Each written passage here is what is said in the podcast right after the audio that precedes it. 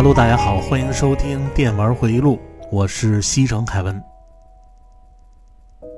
呃，今天呢，在节目之前呢，先祝所有的听友新春快乐。呃，《电玩回忆录》呢，虽然有段时间没更新了啊，但是这个节目呢是不会停的。有的听友呢，你不用没事儿啊就取消订阅，因为这段时间呢一直在更新《电玩凯旋门》的节目。啊，同时呢，也感谢啊购买这个节目的人数超过了一千人，因为本身我在喜马拉雅的粉丝啊只有五千人，啊能支持付费节目的这个人数啊其实已经很不错了，所以最近呢，在这个凯旋门上啊又更新了《英雄无敌三》啊工厂族，呃深渊号角的专题。啊，还有这个《英雄无敌三》里四十个啊你不知道的细节，还有这个 DOS 时代的啊大航海时代二的专题，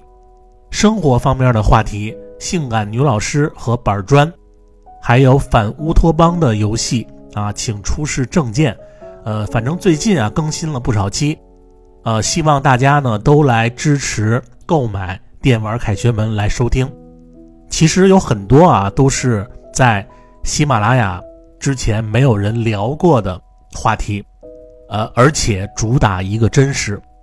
啊，那今天呢，咱们接上回啊，就是在英国留学的话题啊，接着说，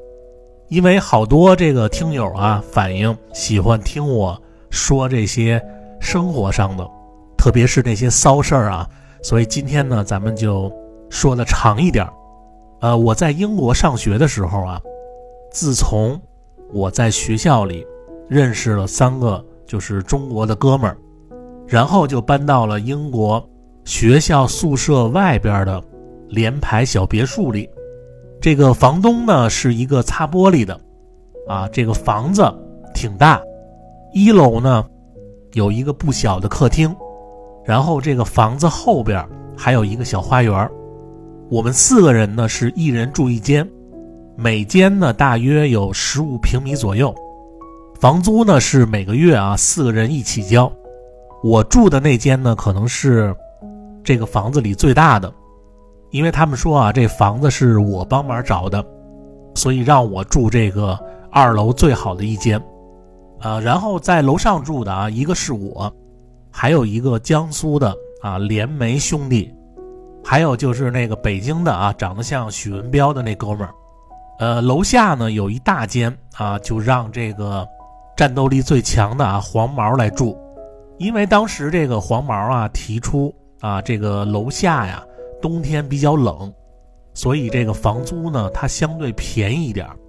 黄毛呢平时比较节省，所以呢他主动要求住在楼下。然后我那个房间呢，因为有一个两米到三米的一个大桌子。这个是我特别中意的，因为我特别喜欢那种就是又宽啊又长的桌子。然后我们四个人呢，平时连这个局域网，比如像这个暗黑二啊、CS、呃红警还有帝国这些游戏，他们三个就在我那儿连。然后我们四个人啊，在这个生活上啊，呃可以说是非常的抱团儿。许文彪那哥们儿呢？他精通各种啊，就是超市优惠的雕虫小技，他都知道啊。这个附近东西南北啊，就那几个超市，哪天啊哪个超市，这个什么 buy one get one 啊，这买一送一，然后哪个超市呢又什么这个吐血打折，所以只要一下课，呃，我们四个人一开始啊就徒步就去压分析的那个超市啊买便宜东西。然后在生活上的这个公用基金呢，还是按照我说的，每一个人每周呢都上交点钱，这个钱呢放在一起用来买这个吃的和这个生活用品，然后做饭还是以我为主，然后他们三个人打下手。但是一开始生活呀，这四个大老爷们儿这饭量啊，这是惊人的。然后我们就经常去那种比较远的超市啊，因为便宜啊。就多扛回几袋米，或者是几袋土豆。后来呢，我觉得啊，这个不是一个长久之计，我就提议啊，干脆买一辆车得了。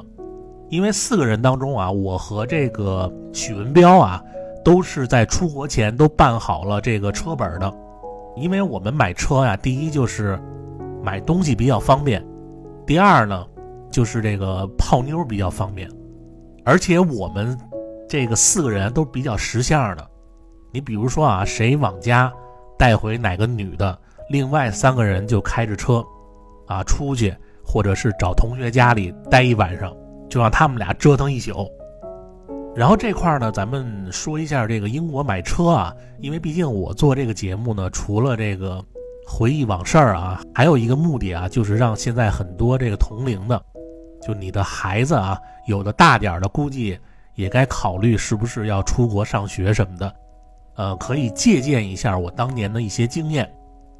首先，在这个英国买车呀，是真的真的不贵。啊，尤其是二手车，但是如果你要说这个养车和这个停车，啊，就比较贵了，尤其是在市中心。你要是在那个郊区啊，这个停车还比较方便一点，因为英国呢是特别注重买保险的国家，所以这个保养汽车啊，买这个汽车保险，也都是一笔不小的额外费用。然后至于这个汽车的价格呀，我不知道现在的价格是多少啊。但是在零二年、零三年左右那会儿，因为我们这个年龄段的孩子啊，从小就老说，啊，长大以后开宝马、坐大奔，所以在我们这代人的脑子里啊，就能开上这个宝马啊，能开上大奔，就觉得非常的这个拉风了。而且我们那四个人呢，差不多啊，都是个逼门，所以这回呢有机会在国外能买到国内六分之一的价格啊，可能当时还说少了，因为那会儿这个国内的进口宝马都是天价啊，我们当时买的是二手车啊，也是找的熟人，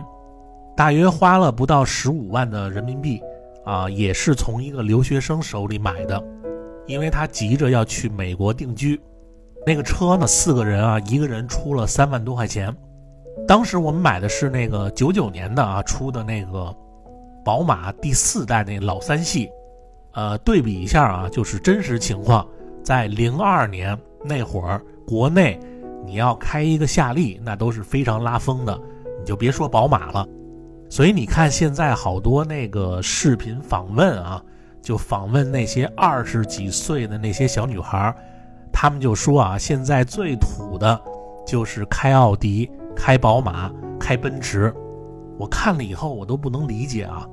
就您那兜里啊，买玩具车的钱估计都掏不出来吧？你还看不起宝马？反正我们当时啊，这个能开上这宝马的是乐的不行不行的。后来到这个零四年啊，因为我和这个。许文彪啊，要去这个华为读研，我们俩就把这车给卖了，又添钱换了一个宝马 Z 四啊，就是跑车，呃，是那个第一代啊，一八五银色那款。因为最后呢，这个回国呀，你还可以把这个车呀再二手卖给别人啊，再回点血。所以呢，我们俩就商量啊，弄一个比较拉风的，呃，但是说实话啊。宝马在英国啊，虽然它也算好车，但是真的显不出来，因为在英国啊，豪车的品牌还是很多的，而且呢，他们认为啊，这个同等的奔驰要比宝马啊要更高一点但是当时我们已经是非常知足了，你看，就那会儿热播的《永不瞑目》那电视剧，欧阳兰兰开那个奔驰 S L K，那会儿多少人羡慕，对吧？所以说，要不然那个 Z 四啊，这个带回来太贵。如果要是零三年把那辆 Z 四带回北京来开，就往电影学院门口一停，那绝对那那什么了。你后来北京开始卖 Z 四，那都哪年了？那都十年以后了。然后这个咱们就简单说一下啊，因为这个车呢拿到手以后啊，它这个英国的方向盘都是在右边。啊，所以我还习惯了两天。后来这个有了车以后啊，我们呢这个出行啊、上学啊都比较，好像是有底气了。因为那会儿呢岁数小，就我们牛逼的底气啊，说白了就是家里大人的付出，跟我们一点关系都没有。但是那会儿我们不懂这些，啊，就觉得开一个好车，啊，身上带个奢侈品，就好像我们怎么怎么样，啊。不过我相信啊，因为我们现在就这几个同学啊，现在这岁数，都是属于比较低调的人，也都是看明白了社会上这些人和事儿。现在呢，我们都是喜欢独处，而且那会儿我记得啊，我一有了车以后，这老毛病又犯了。我在我们学校啊，看上一个长得特别漂亮的女同学，啊，是一个英国人啊，长得呢特别像那个，就是美剧啊《侠探杰克》第一季啊那女警察。反正我喜欢这种啊，就是长得比较秀气的啊，我不喜欢像群里律师那种啊，就大眉大眼儿、大脸蛋子。我喜欢那种秀气的啊，小脸儿，五官清秀。呃，然后我追他的方法呢是这样啊，我给各位总结一下。呃，我用的第一招呢，就是国内的俗套子，啊，占座，啊，那会儿我们有那个上那种大课，整个这个电子系都在一起上那个什么神经网络那种大课，呃，所有人呢都愿意坐在前排啊，因为看得比较清楚，来晚的人呢就只能坐在后边玩电脑。看中这小妮子以后呢，我让这黄毛啊三个人占了整个一排的座位。等快上课了，就看这英国女的啊抱着书进来了，四处张望，啊，然后我立刻站起来向她一挥手，坐这儿。就这个计策啊非常好用，因为当时啊班里差不多都坐满了，我这一招手，所有人都看向他，他不好意思不做。第二呢，就是他没有别的选择，我就用这俗招啊，轻松的和他认识。你看，有好多这哥们儿问我啊，就到了国外，和这个洋妞啊不敢说话，啊一说话脸就红。其实你只要创造一种啊，就是他的需求，就这种自然而然的这种形式，比你上去直接搭话，呃，这个成功率要高很多。你别看电影里那些啊，和那个洋妞搭讪，人一看你不自信啊，该拒绝你还是拒你，而且一点都不客气。所以我用这个占座这招呢，一开始我也不表达太多，啊，就是好心的帮他。三次以后，他就逐渐的习惯了我给他占座了，而且来的是越来越晚，因为他觉得啊，我肯定给他占座。每次也不用我招手了，啊，他自动就过来坐我身边然后这班里人呢，大部分人都觉得她好像就是我女朋友。我看呢，这个时机也差不多了啊，我就用这第二招，找一个周末啊，约她出来吃饭。约会地点呢，我给定到啊利物浦的一家比较知名的餐厅。啊，为什么选择这么远啊？我就是为了开车。啊，和他出去玩两天，然后没想到啊，他非常痛快的就同意了。当时我就知道啊，就这个就上二垒了，啊，因为那会儿在英国已经待了快三年了，路呢也比较熟了。我跟他去利物浦啊，这一路上我开车放这个周杰伦的啊最新的《叶惠美》的专辑，因为那会儿车上都是装的那 CD 盘，当放到这个以父之名的时候。这女的在车上惊叫，啊，就跟日本人似的，大声叫唤，就是这首，就是这首。我当时心里说，这英国妞这又撒什么癔症了？后来她问我，这个是什么歌？我说这是这周杰伦的啊，叫《以父之名》。她听了以后，就特别的感激我那种，啊，因为他特别喜欢这首歌，就是不知道是谁唱的。问了无数的人啊，也都不知道。我心想，你周围都一圈都大鼻子，然后周杰伦嘴里边跟含着那宝贝儿一样，你也不清楚，谁能知道啊？那会儿网络也没现在方便。后来我就把这 CD 我送给他了，就因为这件小事的催化，等我们从利物浦回来以后，他就成我女朋友了。就这过程啊，我和这洋妞呢，交朋友有两个好处。第一呢，就是你那种啊，就跨国的征服感啊，新鲜刺激，你就不敢想你能这个找上洋妞当女朋友。然后第二就是这个英语听力啊，就是得到了巨大的提升。有的时候啊，你在他这个前面说一些这个北京脏话啊，他也听不懂；他在我面前说一些那个格拉斯哥的那个，因为他老家是格拉斯哥的，格拉斯哥的那个土话我也听不懂。然后我当时就问他啊，我说如果将来和你这个结婚了，我是不是就和那个铁林一样？这双国籍，而且能留在英国，然后他说是，但是他呢说，我必须要跟他一块儿回格拉斯哥，呃，还得和他爸爸见上一面，呃，后来这件事儿呢，我和我家里人啊商量了一下，我说你们想不想我就留在英国了？我妈的意思呢是随我意愿，但是我自己呢，因为当时是太想家了，而且我觉得英国这个地方啊。待时间太长了，太没劲了。后来就因为这个去留问题啊，就是我和他回了一次格拉斯哥，我发现那边人的说话啊，跟英文的这发音就没有什么关系，完全听不懂。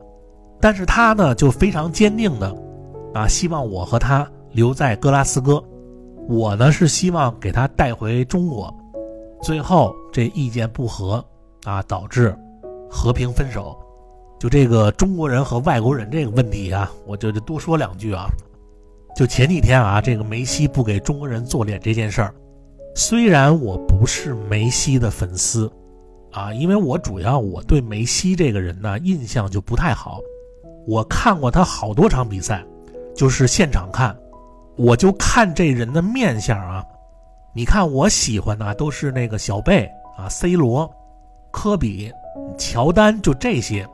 你从这个面相上看，这帮人都是属于帅的，别管是白人还是黑人。然后就是这些人都非常的亲切。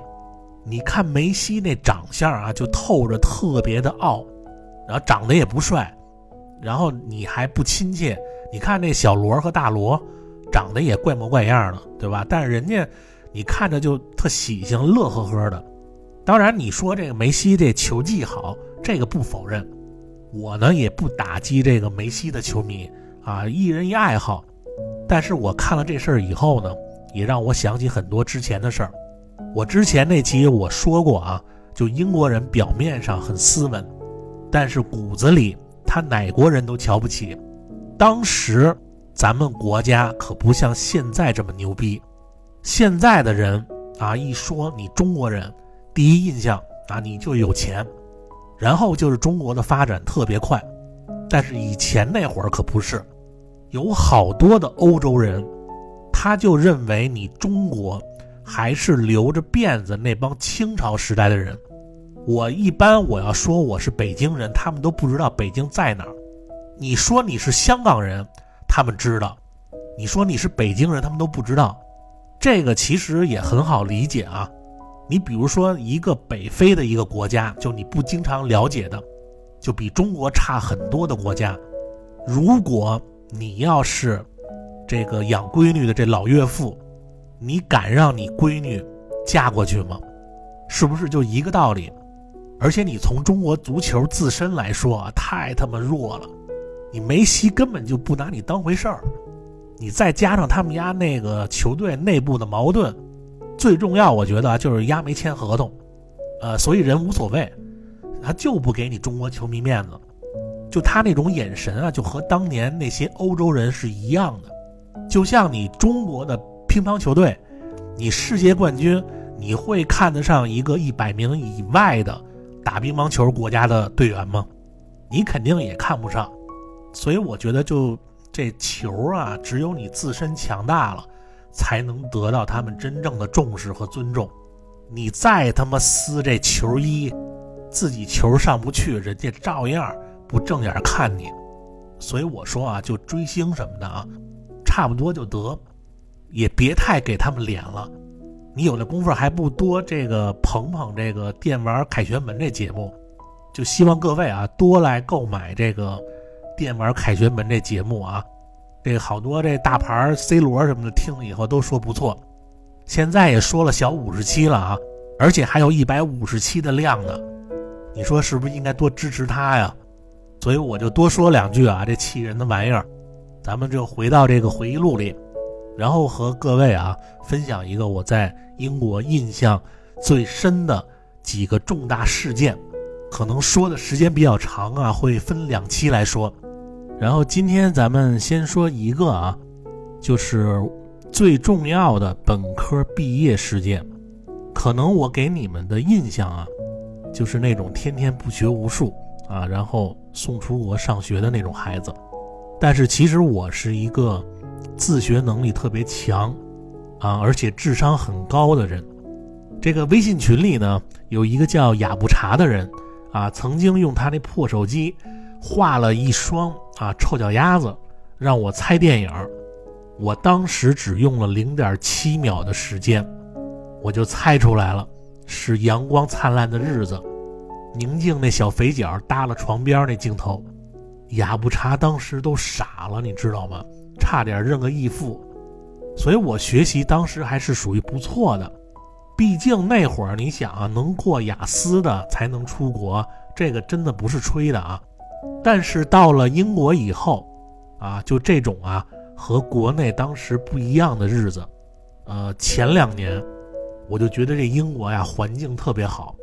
阳光明媚啊，特别安静，老师呢也不盯着你，家长呢也管不了你，我们这四个人啊，说实话都有点飘。前两年确实是没怎么好好上课，英国本科一般都是三年。到了第三年下学期，啊，我们都开始着急了，因为当时这个毕业考试啊有五门主课，还有一个 final project 毕业设计，而且这个毕业设计的题目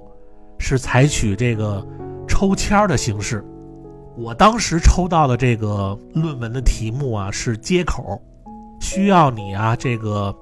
做一个硬件，然后和这个软件。那个结合起来，然后能实现某些功能。然后我们班有一傻子，抽这题目呢是他妈这个机械手设计。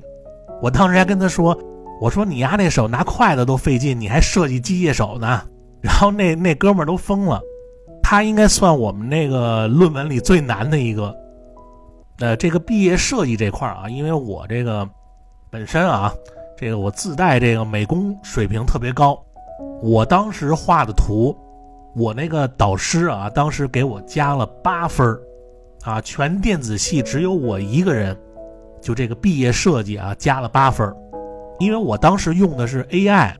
画的这个矢量的总电子图，因为我当时画了差不多有三个月，就这细致程度啊，让他们看了以后都以为是外边印的。因为这个英国的本科考试啊，这个是四十分是及格，整个这个考试成绩呢有五个等级，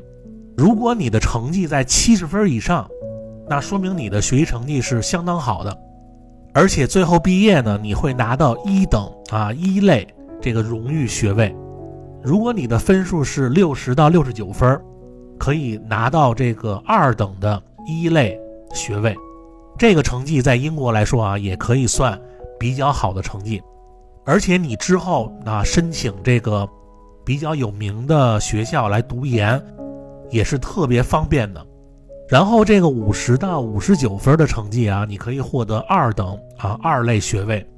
这个就是大部分英国留学生啊这个能够获得的这个成绩。然后四十到四十九分可以获得普通学位，呃四十分以下。这个就是大学肄业。如果你当时这五门主课考试不及格，你将拿不到学位，三年的留学的钱就白花了。这个是让我们四个人最头疼的。所以就是快到这个大三的下学期，我就当时特别的着急。然后就发生了一个事件，让这件事儿有了转机。呃，在大三上学期期末的时候，这个学校呢，让每一个人交一份报告，这个报告非常的重要，啊，他的分数是跟这个毕业的分数走的。如果这个报告你不通过，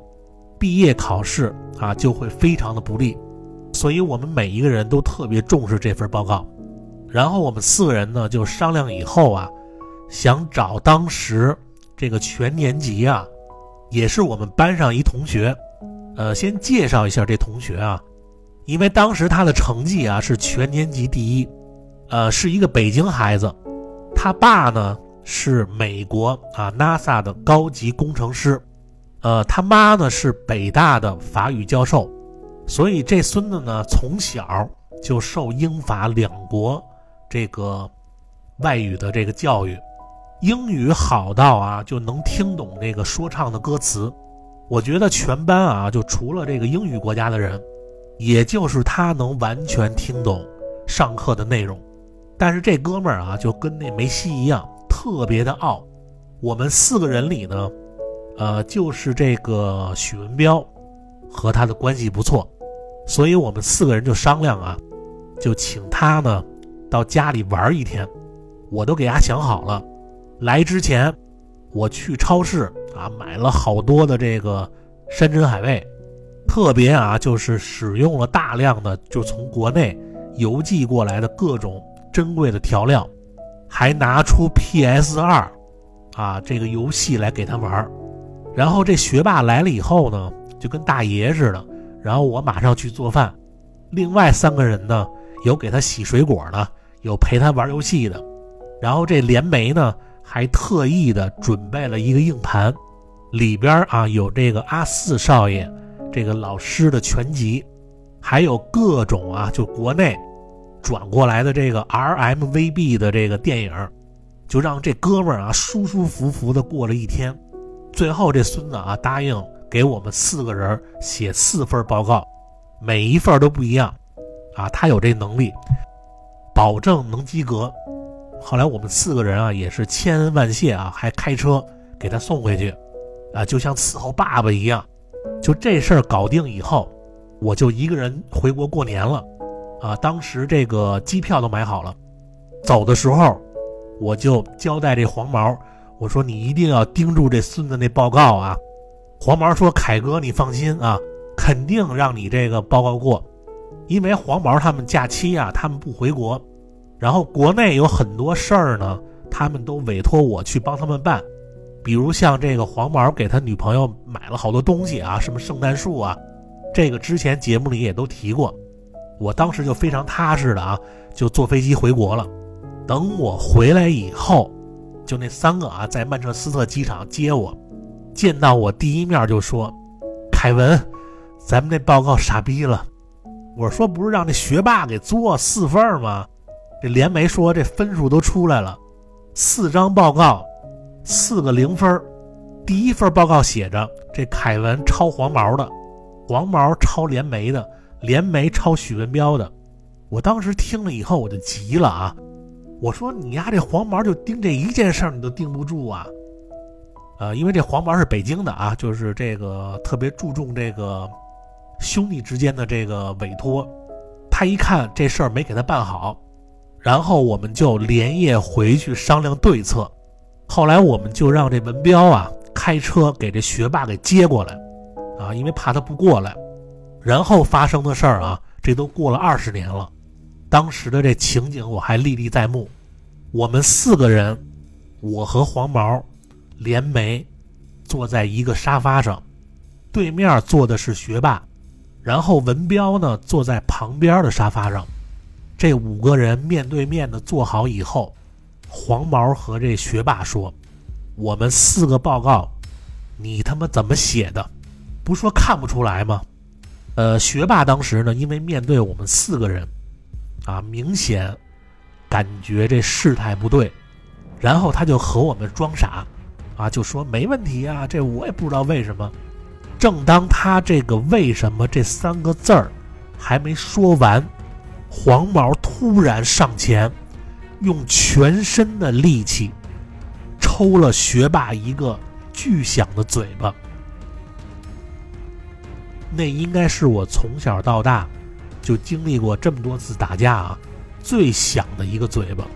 就我和连梅、文彪当时都没反应过来，就黄毛那气势啊，就和第一次看那个征服刘华强怼风彪那段就那感觉一模一样。就这嘴巴抽下去以后，我们再看那学霸，这嘴角立刻那血就渗出来了，压那左眼就好像也都快出血了。就过了好几秒啊，这学霸可能出于这本能，就大喊：“你要干什么？”同样，这话也没说完，这黄毛又上前，就用那手啊，玩命的就攥住那个学霸的头发，就往前一揪，然后往那个餐桌上一摁。这黄毛就说：“啊，你呀再废话，我今天就打死你！”就以上情节啊，我一点都没有演绎。就这两下啊，就这学霸抬起头以后，就跟变了一个人一样。就我看他那眼泪啊，就在那眼眶里转着，就特别委屈，就要哭还不敢哭那劲儿。然后这黄毛就和他说：“我们那天那四个人怎么伺候他？这凯文啊，怎么拜托你这件事儿？结果你不上心，给弄成这样。我们这毕业。”这分数怎么办？现在就给你两条路选，第一就是你从今天开始，给我们四个人补课，报告带着我们四个人一块儿写，就给我们都讲明白了以后我们再写，然后下半年这学期每周给我们补三次课，最后毕业考试，其中有一个人考试没过，你在英国也别想好过，反正我们家里人出钱。必须让我们拿到这学位，你看着办吧。你要报告学校，我们找机会就弄死你。反正凭你那学习成绩啊，你肯定什么帝国理工啊什么的。我们要求也不高，只要能过这本科，拿到这学位，啊，能有个研读就行。虽然当时黄毛说这些，我们三个人听着啊，我本人是觉得这学霸有点可怜，黄毛做法呢确实有点过。但是只要一想当时这个，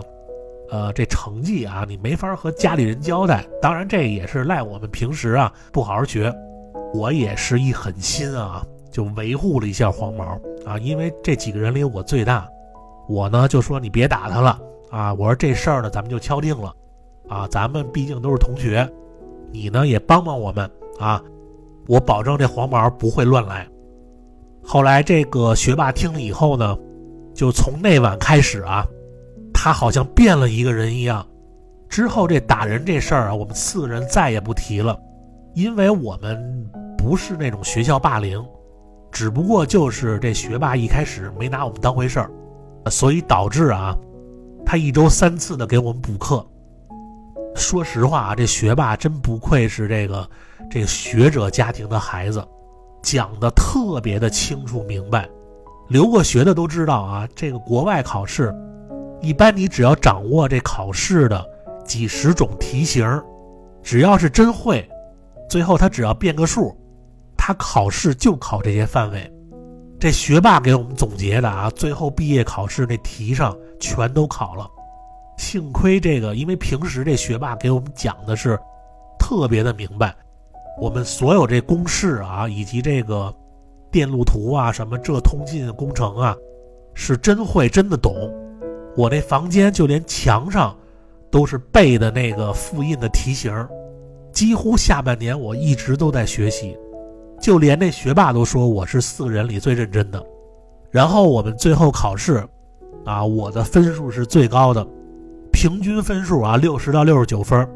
得的是这个二等一类学位。然后当时直接我是写的这个华为大学的 master，然后过了两周左右就收到这个华为大学的 offer。另外这个许文彪也考得不错啊，呃也是去这个华为读研，跟我不是一专业。连梅和这个黄毛呢拿的是这个本科学位，然后就回国工作了。呃，就这个事件啊，好多年以后。我再想起来，我都会做噩梦。如果当时没有这学霸给我们补课，到最后我会怎么样？然后梦醒了以后，我就出了一身冷汗啊！想想当初啊，我真的是挺感谢学霸和黄毛的。如果他不打那一巴掌，我们的命运可能又会发生重大的变化。今天这期呢，时间差不多了啊，因为这个我最近这嗓子有点哑啊，今天又说了好多话，咱们下回呢再接着聊啊，这生活上的这些经历。各位听完别忘了点赞订阅啊！好多人不点订阅，其实我很着急，多多支持一下电玩凯旋门啊，那个节目保证好听。还有就是投月票，啊，凯旋门几位经常投月票的，你像这个咖啡加盐，啊，程 C 寿，啊，还有这个七海王稼轩，这个大树林和这个骑车不扶把，还有这个十八摸啊，糊里糊涂，雅不查范德，还有这个打巴贼，看门小道士啊，二小姐摩尔，子一和姜老师。害羞的小科科和这个雷蛋蛋啊，这些哥们儿投票都已过百，所以这一二三月抽奖啊，呃，抽两个人，以免再让这个稼轩的这个神运气啊给抽到。